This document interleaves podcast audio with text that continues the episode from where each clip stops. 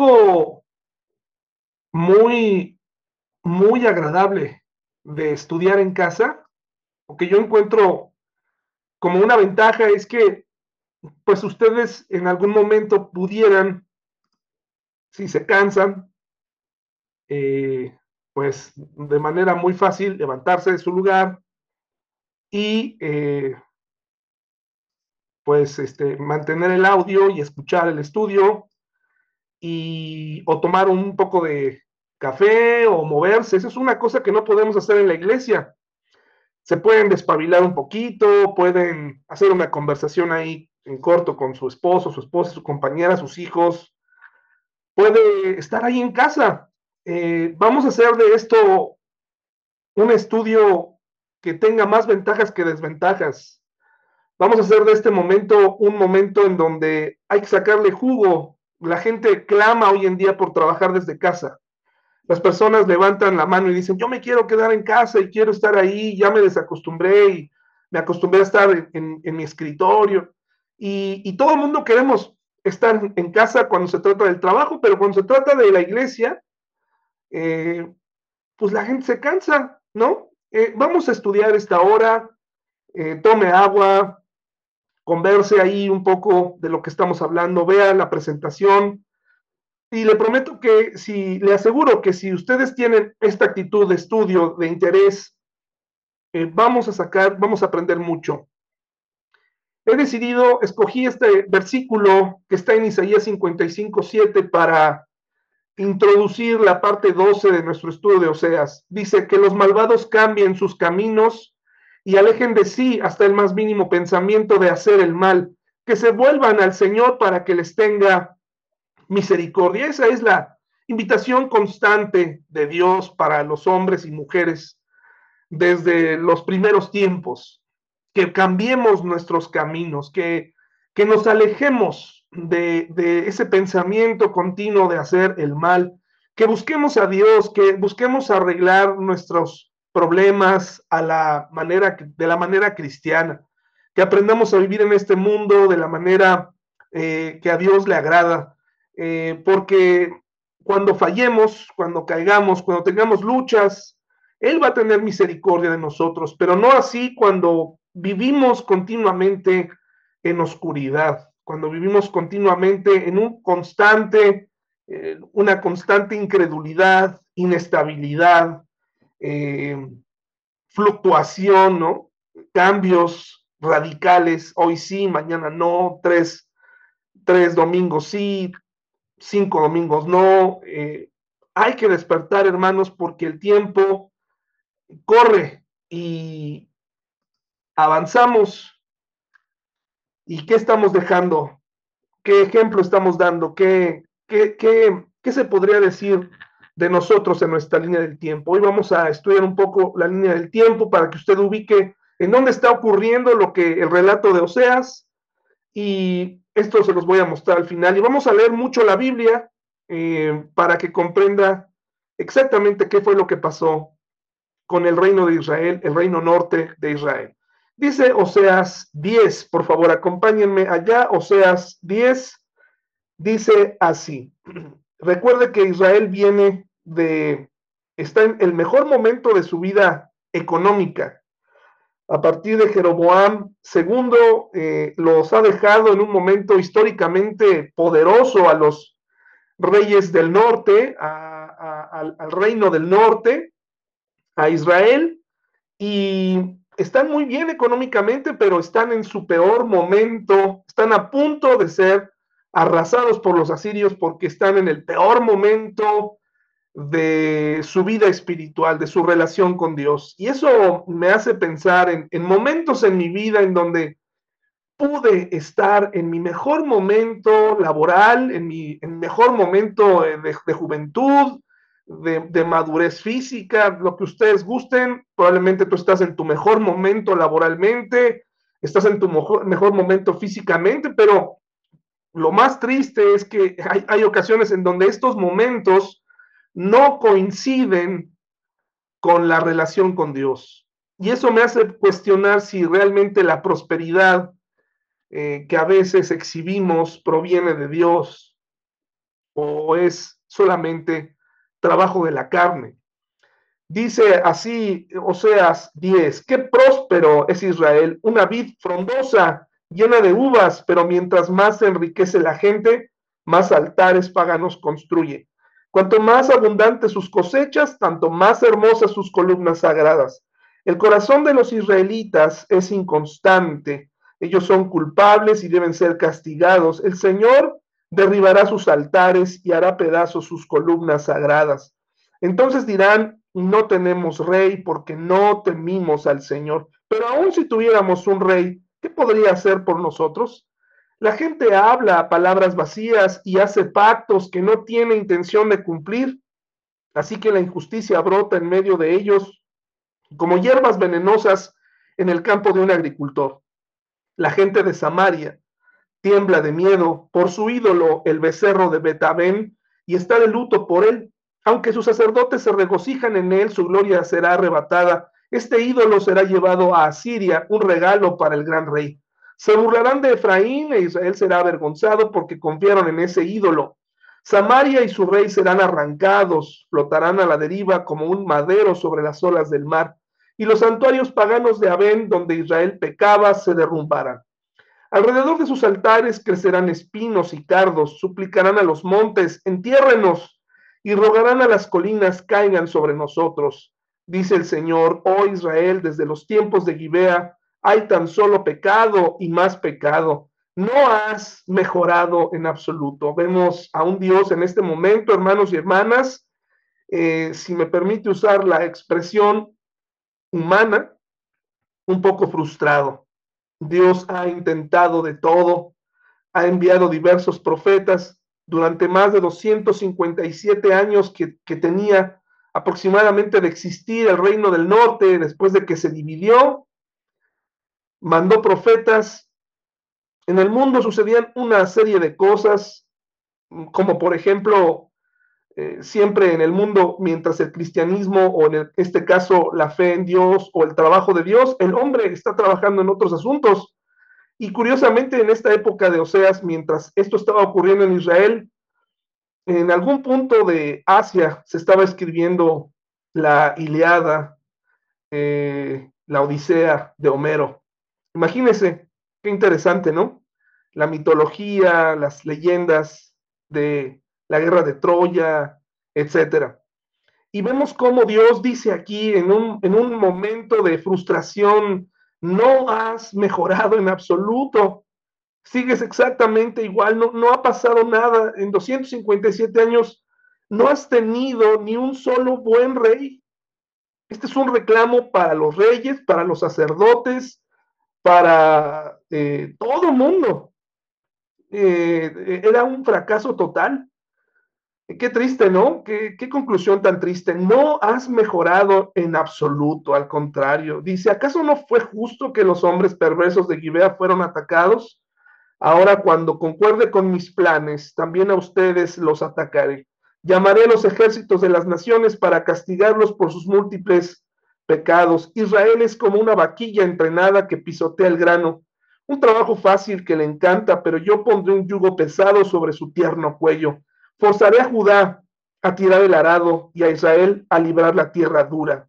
Yo dije, planten buenas semillas de justicia y levantarán una cosecha de amor. Harán la dura tierra de sus corazones, porque ahora es tiempo de buscar al Señor para que Él venga y haga llover justicia sobre ustedes. Sin embargo, han cultivado perversidad y han levantado una abundante cosecha de pecados. Han comido el fruto de la mentira, confiando en su poderío militar y creyendo que los grandes ejércitos podrían mantener a su nación a salvo. Ahora los terrores de la guerra se levantarán entre su gente, todas sus fortificaciones caerán, tal como Salmán destruyó a Bet Arbel. Allí a las madres y a los niños los estrellaron contra el suelo hasta matarlos.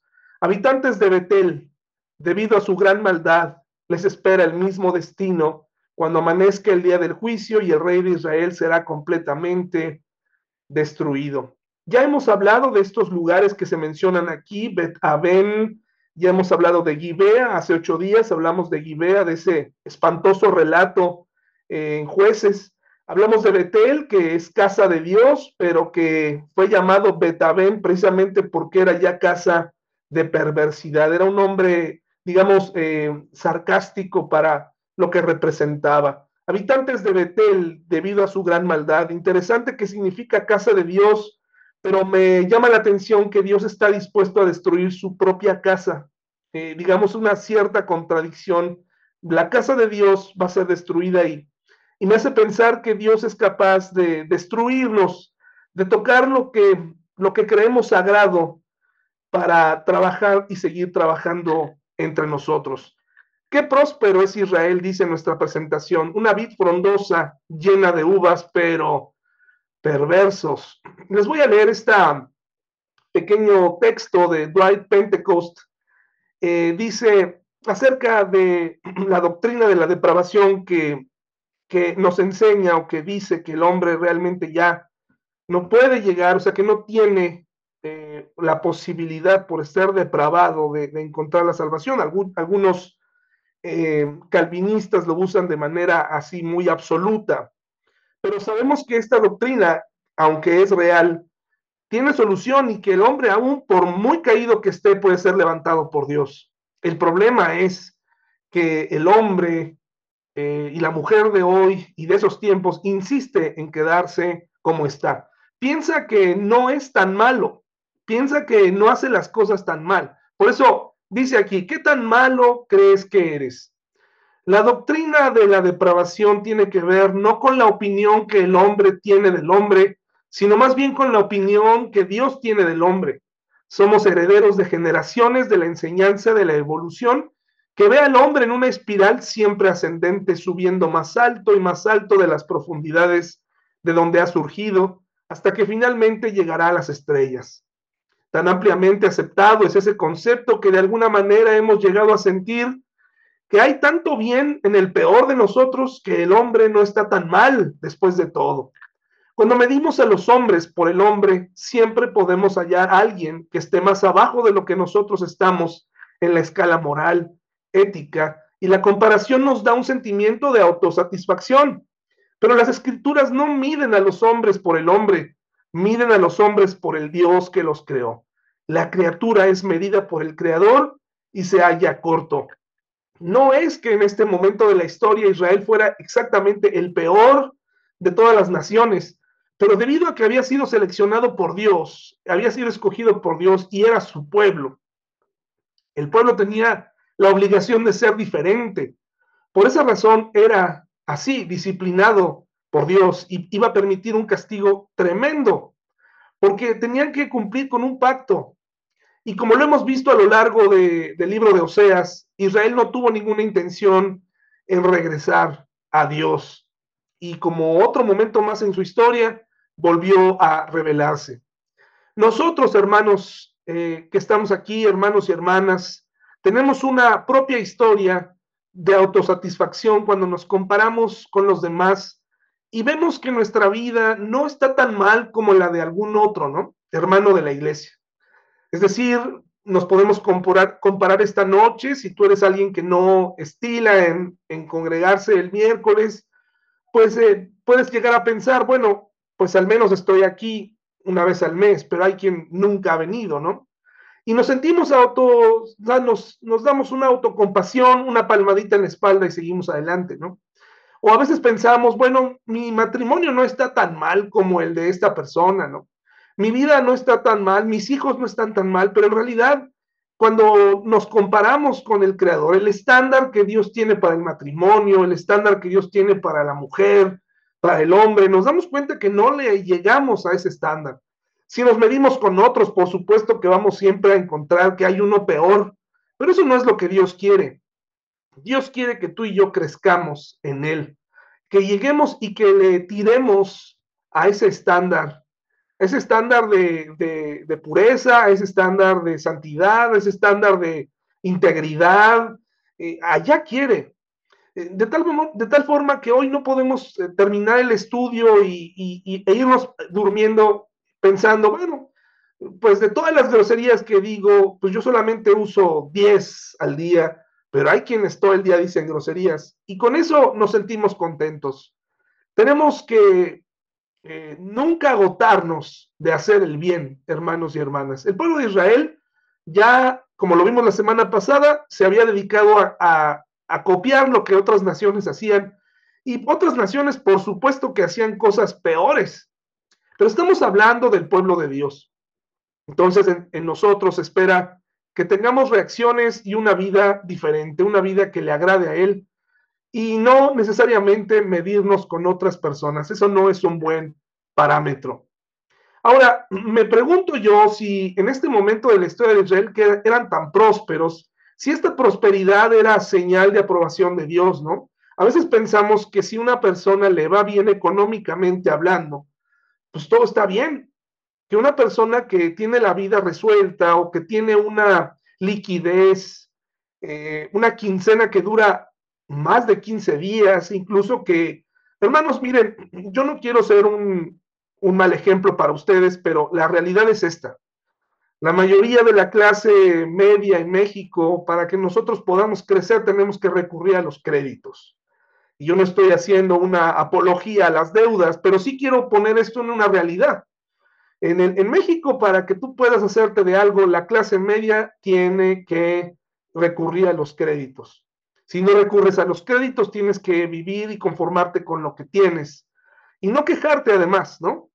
Pero hay quienes eh, han logrado eh, salarios más altos o que no tienen este problema. Y muchos de ellos, eh, como en, muchas ocasiones se nos ha mencionado, el, el, día domingo lo mencionó Joselo, la dificultad que tiene un rico para entrar al cielo, porque o una persona que quiere o que le está tirando a ser ricos o que, o que, o que su aspiración en esta tierra es acumular y asegurar, pues va a ser muy complicado poder eh, reunir una vida espiritual sana y la competencia eh, por el dinero. La Biblia dice que ninguno puede, nadie puede servir a dos señores.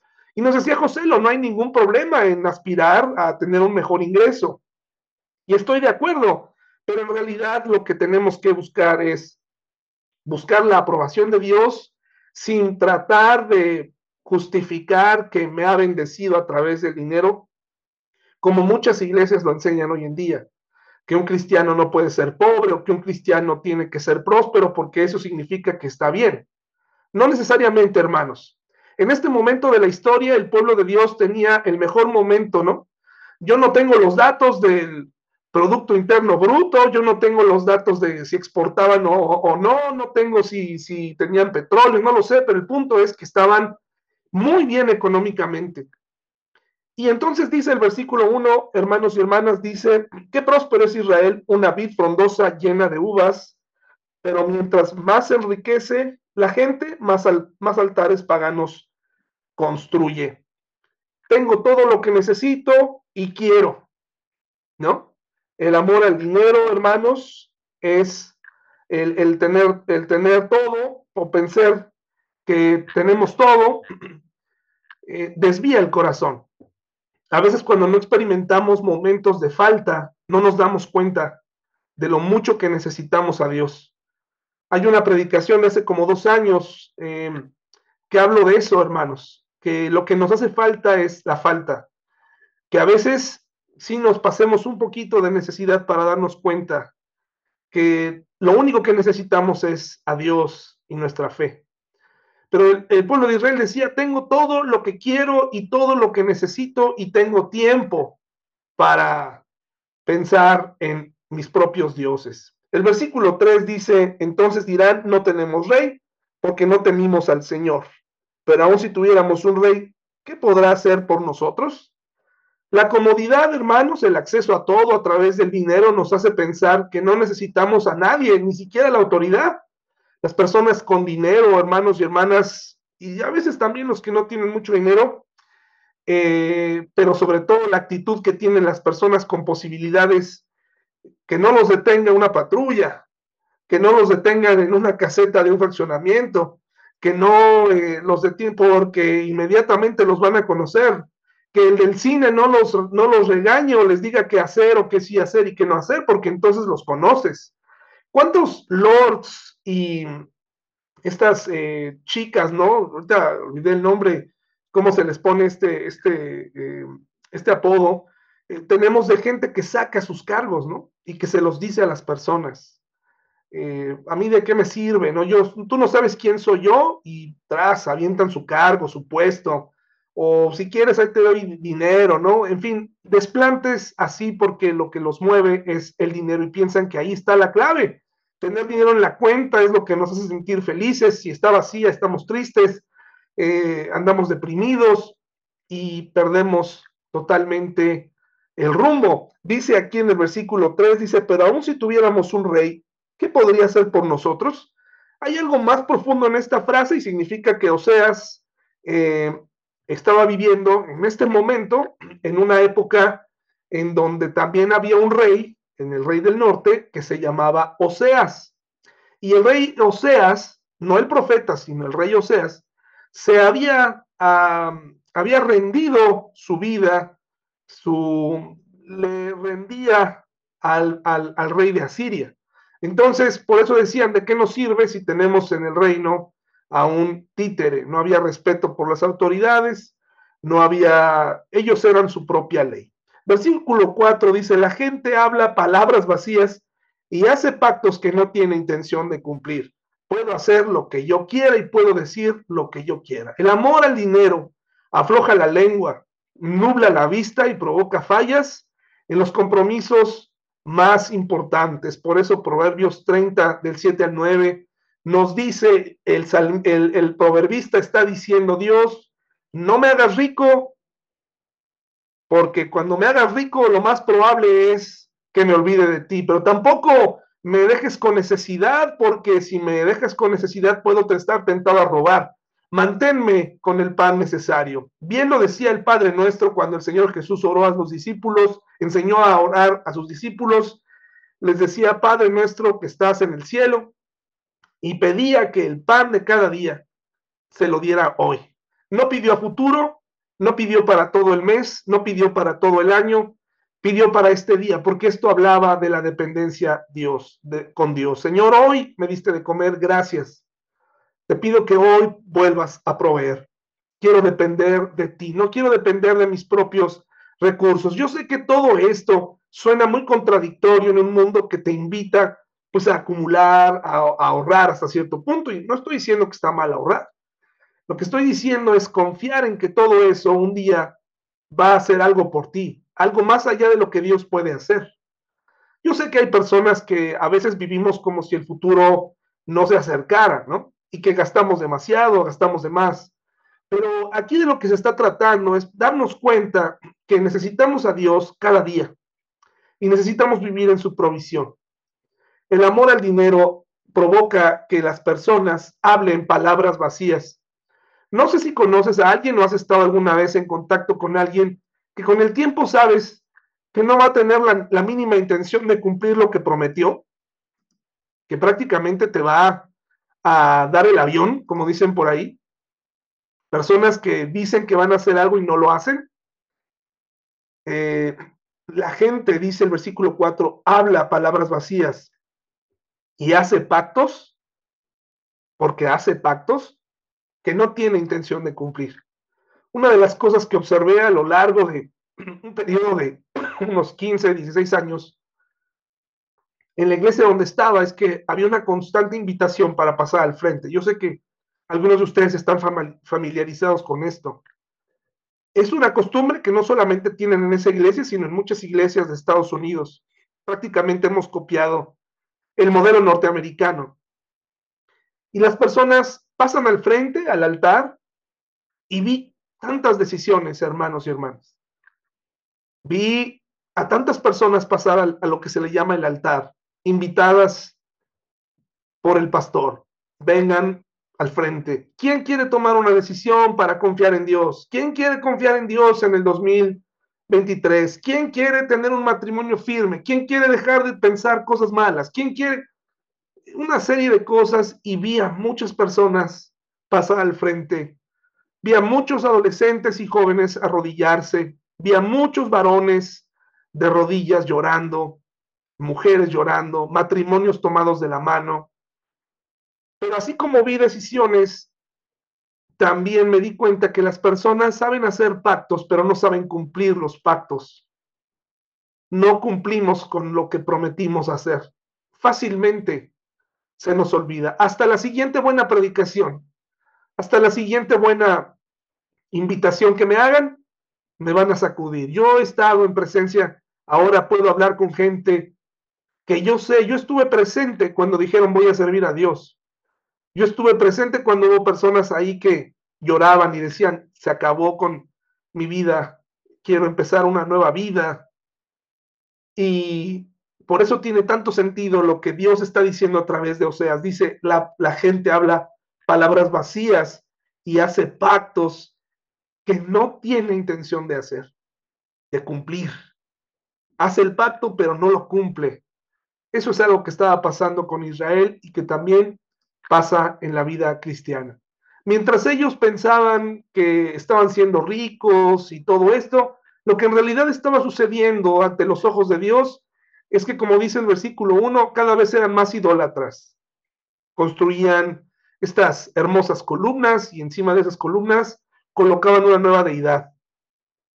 El grave problema de atribuir a dioses paganos la prosperidad de esta forma se configura una fe moderna hecha a la medida. Cada quien tiene un Dios construido eh, convenientemente, ¿no? Dios me, este Dios me provee, este no, este Dios al que le pido me da esto y así vivimos hoy en día.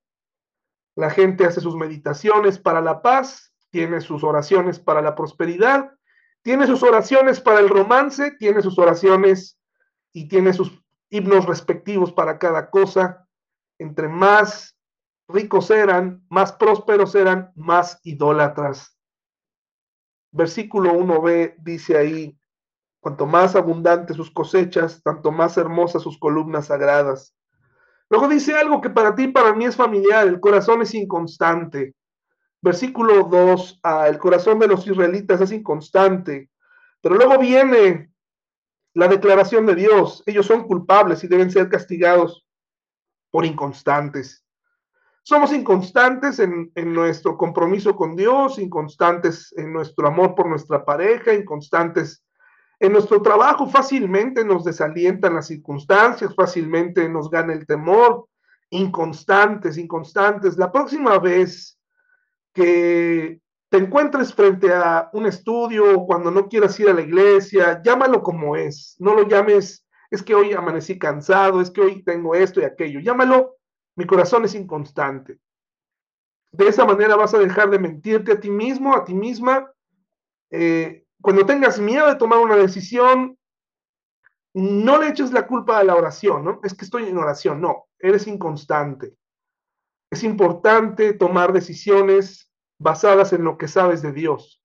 Un corazón inconstante puede creer en el Dios verdadero, pero también en cualquier otro Dios inventado.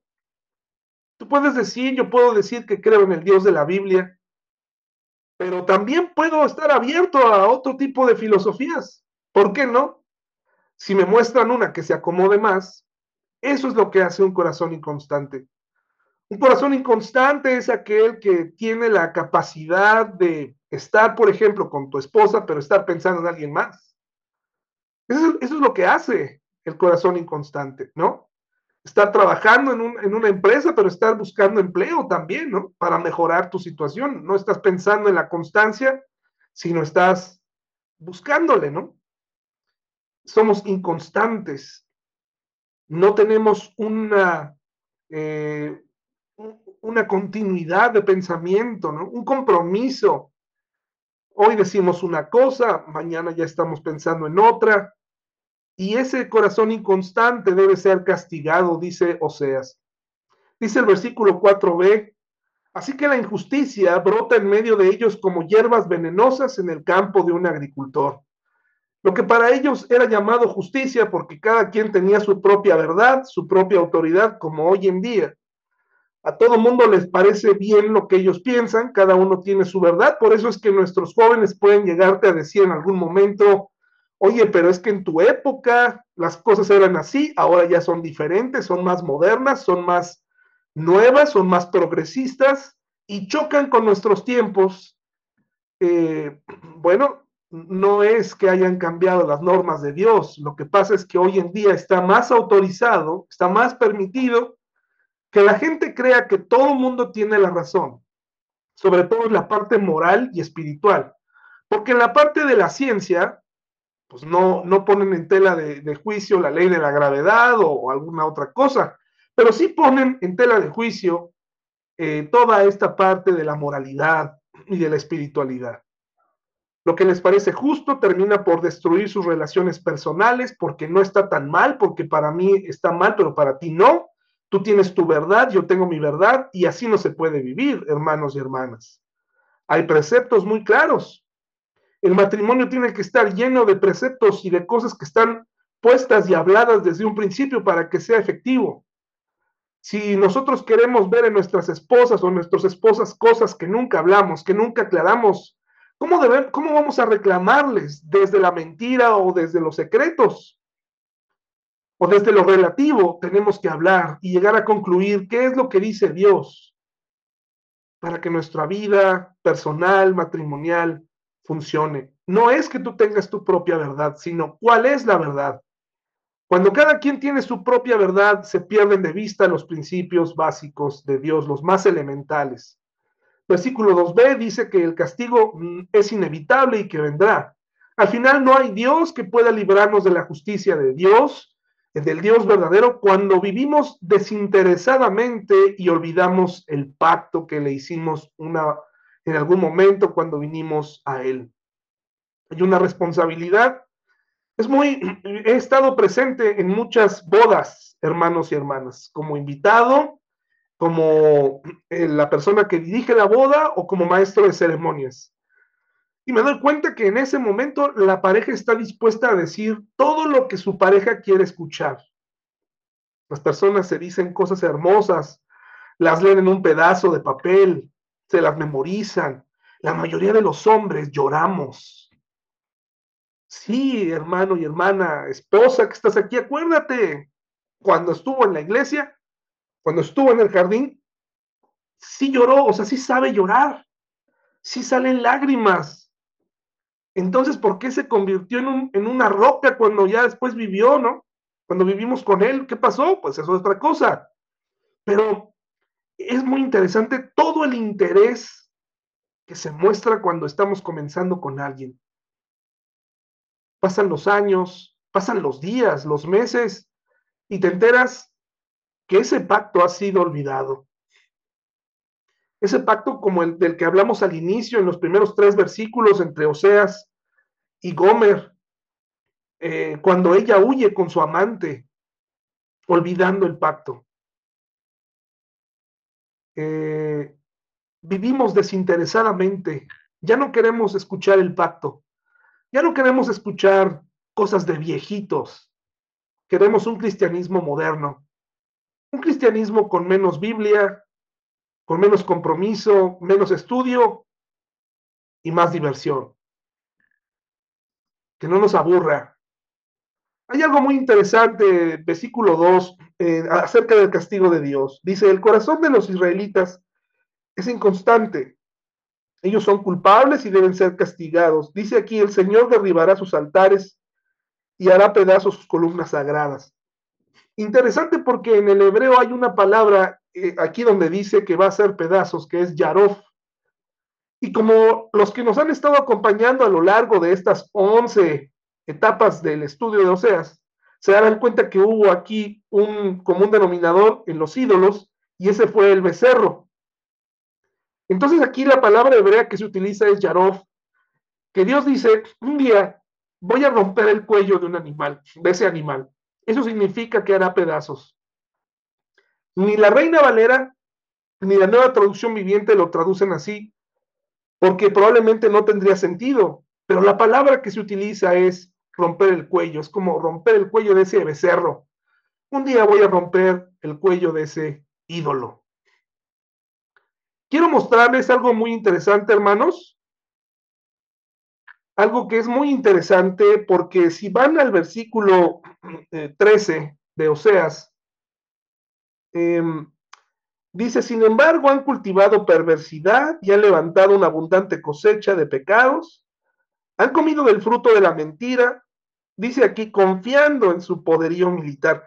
Pero ¿cuál poderío militar, hermanos? Si todas las, todas las guerras de Israel las ganaba Dios por ellos, pero como habían hecho acuerdos, a veces con los egipcios, a veces con los asirios, pues ellos creían que esos también eran sus ejércitos. Y esto me llevó a pensar en, la realidad del pueblo de Israel hoy en día. Les voy a poner en lenguaje moderno lo que significa confiar en el poderío militar, aún hoy en día, para un pueblo que sigue estando lejos del Dios verdadero y lejos del Mesías. Miren, pongan atención, les presento el domo de hierro, el poderío militar del Israel de hoy. El sistema militar cúpula de hierro, desarrollado por los israelíes desde hace ya más de una década, tiene dos objetivos. Por uno, algo que es totalmente inusual, lograr interceptar en el aire cohetes que son lanzados por las milicias palestinas desde Gaza. Este es un factor que está realmente cambiando la realidad en lo que son los conflictos entre israelíes y palestinos, ya que según afirman en el ejército israelí, logran interceptar nada menos que más del 90% de los cohetes lanzados por las milicias desde Gaza. Pero todo esto está llevando a que ahora las milicias, por ejemplo, en eh, unos minutos lograron lanzar más de 137 proyectiles de manera simultánea, una verdadera lluvia destinada a que los equipos que están encargados de esta cúpula de hierro tengan que elegir sobre qué misiles interceptar y cuáles no ya que la intensidad de estos bombardeos es enorme. Esto aparentemente habría llevado ahora a que algunos de estos cohetes lograran llegar a su objetivo, inclusive también provocando víctimas mortales, especialmente en la ciudad de Ashkelon. Otro de los aspectos fundamentales de este sistema cúpula de hierro es el que cuenta con un radar especial que permite detectar a los cohetes en el momento que son lanzados desde Gaza. Entonces, esto también permite determinar hacia dónde se dirige este proyectil. De esta manera se pasa la información al lugar que puede ser amenazado y entonces se pone en funcionamiento una alarma que advierte a la población de que existe una situación de un bombardeo que se está acercando.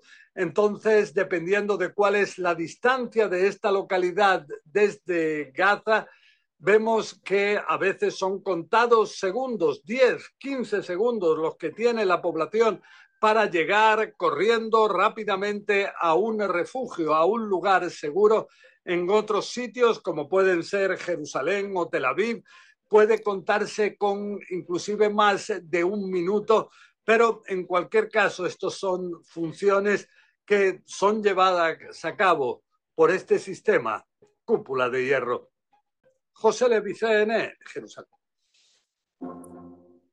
Eh, hablamos de, de, Jerusalén en la Biblia y vemos a Jerusalén ahora con un ejército altamente capacitado hoy en día, muy poderoso, muy ricos, con un sistema eh, militar muy avanzado. El pueblo de Israel parece que no ha aprendido nada, ¿no? Sigue confiando en su poderío militar.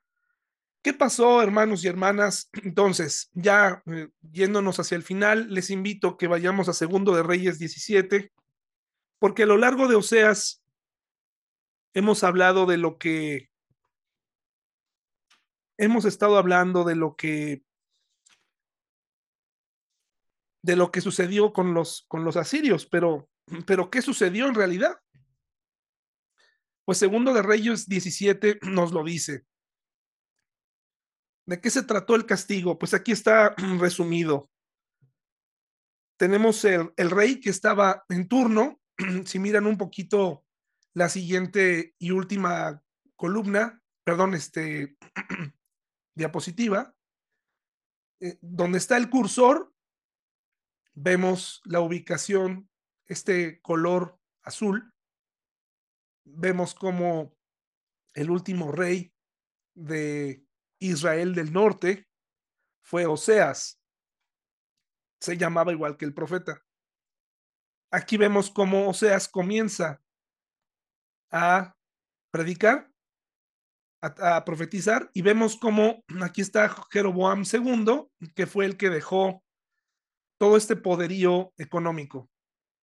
Aquí están estos reyes que duraron mientras Oseas estuvo, el profeta, y aquí vemos a Oseas el rey, y para que sepa o puedan tener en su mente la magnitud de los destrozos que causó Asiria, prácticamente aquí fue el último rey de Israel. Israel, el reino del norte, dejó de existir a partir de este momento. Así de imponente, de grave, de, de, triste fue lo que Dios permitió en el pueblo de Israel. Solamente quedó Judá. Israel desapareció y en su lugar vinieron los samaritanos, que eran una mezcla de judíos que sobrevivieron a la dispersión, a la conquista y, otras razas que como nos lo va a explicar a continuación Segundo de Reyes 17, pues eh, esa fue la única raza, una, una raza mixta, un pueblo mixto, pero jamás volvieron a, desaparecieron, pues el, reino del norte desapareció. Cuando leemos a Oseas y su advertencia, nos parece como, como que no lo entendemos, ¿no? ¿Qué pasó con toda esa gente? Pues fueron destruidos. ¿Qué pasó con ese reino? todos murieron, todos fueron, todos fueron llevados allá, fueron arrasados, 265 años de historia fueron despedazados. El juicio de Dios fue tremendo. Dice Segundo de Reyes 17, se los voy a leer, hermanos. Un momentito, déjenme aclarar la garganta. Dice, Oseas, hijo de Ela, comenzó a gobernar Israel durante el año 12 del reinado de Acaz, Judá y reinó en Samaria nueve años. Él hizo lo malo a los ojos del Señor, aunque no tanto como los reyes de Israel que gobernaron antes que él. Salmanasar, rey de Asiria, atacó al rey Oseas, por eso Oseas se vio obligado a pagar un elevado tributo a Asiria. Sin embargo, Oseas dejó de pagar el tributo anual y conspiró contra el rey de Asiria al pedirle a So, rey de Egipto, que lo ayudara a liberarse del poder del rey de Asiria. Cuando el rey de Asiria descubrió la traición, tomó a Oseas por la fuerza y lo metió en la cárcel, donde murió, por cierto. Entonces el rey de Asiria invadió todo el territorio y sitió la ciudad de Samaria durante tres años. Finalmente, en el año nueve del reinado de Oseas, Samaria cayó y los israelitas fueron desterrados a Asiria, donde los establecieron en colonias en la región de Alá, en Gozán, junto a la ribera del río Abor, y en las ciudades de los Medos. Semejante desgracia ocurrió a los israelitas porque rindieron culto a otros dioses. Pecaron contra el Señor su Dios, quien los había sacado a salvo de Egipto y los había rescatado del poder del faraón, rey de Egipto. Habían seguido las prácticas de las naciones paganas que el Señor había expulsado de la tierra por delante de ellos, así como las prácticas que los reyes de Israel habían introducido. Los israelitas también habían hecho muchas cosas en secreto que no eran agradables al Señor su Dios. Se construyeron santuarios paganos en todas las ciudades, desde el puesto de avanzada más pequeño hasta la ciudad amurallada más grande. Levantaron columnas sagradas y postes dedicados a la diosa Acera, en la cima de cada colina alta y debajo de todo árbol frondoso. Ofrecieron sacrificios en todas las cumbres de las colinas, tal como lo hacían las naciones que el Señor había expulsado.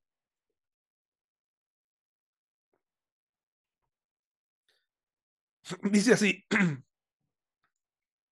lo hacían las naciones que el Señor había expulsado de la tierra por delante de ellos, así que el pueblo de Israel había hecho muchas cosas perversas, con lo que provocó el enojo del Señor, que ahora sabemos que mandó a Oseas a decirles, deténganse, dejen de hacer lo que están haciendo, vuelvan a mí. Pero no hicieron caso. Efectivamente, rindieron culto a ídolos a pesar de las advertencias específicas que el Señor les hizo repetidamente. Esta frase, junto con la frase de Oseas, donde dice, no has cambiado en nada, no has avanzado en nada, es muy triste. Una y otra vez el Señor envió a sus profetas y videntes para dar a Israel y a Judá la siguiente advertencia, entre ellos a Oseas. Apártense de sus malos caminos, obedezcan mis mandatos y decretos, es decir, toda la ley que les ordené a sus antepasados que obedecieran y que les di a ustedes a través de mis siervos, los profetas. Sin embargo, los israelitas no quisieron escuchar, fueron tan tercos como sus antepasados, quienes se negaron a creer en el Señor su Dios, rechazaron sus decretos y el pacto que él había hecho con sus antepasados y despreciaron todas sus advertencias, rindieron culto a ídolos inútiles, por lo cual ellos mismos se volvieron inútiles. Siguieron el ejemplo de las naciones vecinas, desobedeciendo el mandato del Señor de no imitarlas. Los israelitas rechazaron todos los mandatos del Señor su Dios e hicieron dos becerros de metal. Levantaron un poste dedicado a la diosa Acera y rindieron culto a Baal y veneraron a todas las fuerzas del cielo. Hasta sacrificaron a sus hijos y a sus hijas en el fuego consultaron con adivinos, practicaron la hechicería y se entregaron por completo al mal, con lo cual provocaron el enojo del Señor. Como el Señor estaba muy enojado con los israelitas, los barrió de su presencia. Solo la tribu de Judá quedó en la tierra, pero aún los de Judá se negaron a obedecer los mandatos del Señor su Dios, ya que siguieron las prácticas perversas que Israel había introducido. El Señor rechazó a todos los descendientes de Israel, los castigó entregándolos a sus agresores hasta expulsar a Israel de su presencia. Pues cuando el Señor arrancó a Israel el reino de David, los israelitas escogieron a Jeroboam, hijo de Nabat, como su rey.